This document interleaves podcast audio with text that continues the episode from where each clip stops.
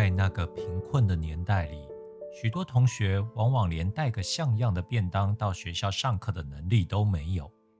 我邻座的同学就是如此，他的饭菜永远是黑黑的豆豉，我的便当却经常装着火腿和荷包蛋，两者有着天壤之别。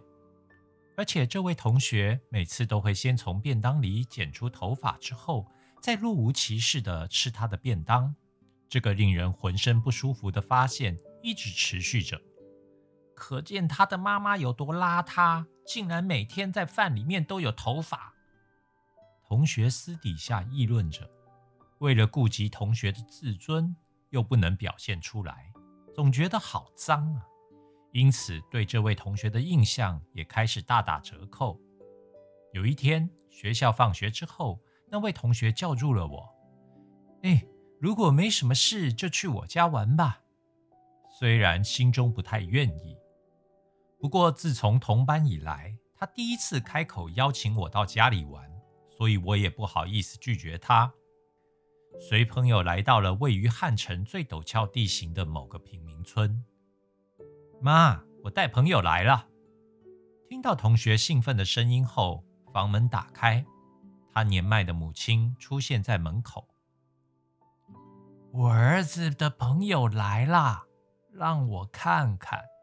但是走出房门的同学母亲只是用手摸着房门外的梁柱。原来他是个双眼失明的盲人呢。我感觉到一阵鼻酸，一句话也说不出来。同学的便当菜虽然每天如常都是豆豉，却是眼睛看不到的母亲小心翼翼帮他装的便当。那不只是一顿午餐，更是母亲满满的爱心，甚至连掺杂在里面的头发也一样是母亲的爱。先入为主的观念，往往影响人一生的格局。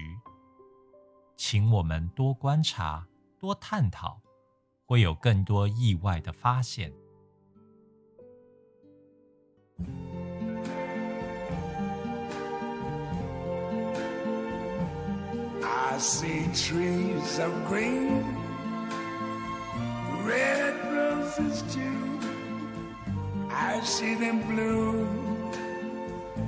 For me and you.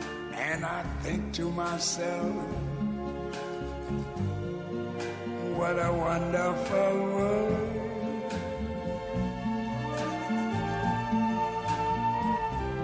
I see skies of blue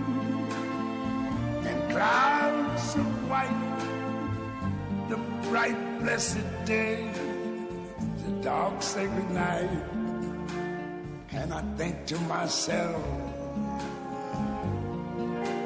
what a wonderful world.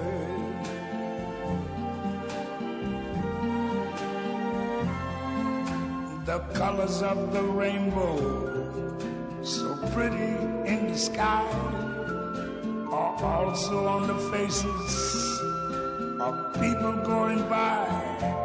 I see friends shaking hands, saying, How do you do? They're really saying, I love you. I hear babies cry. I watch them grow. They're like much more.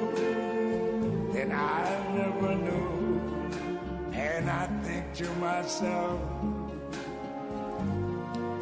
what a wonderful world. Yes, I think to myself, what a wonderful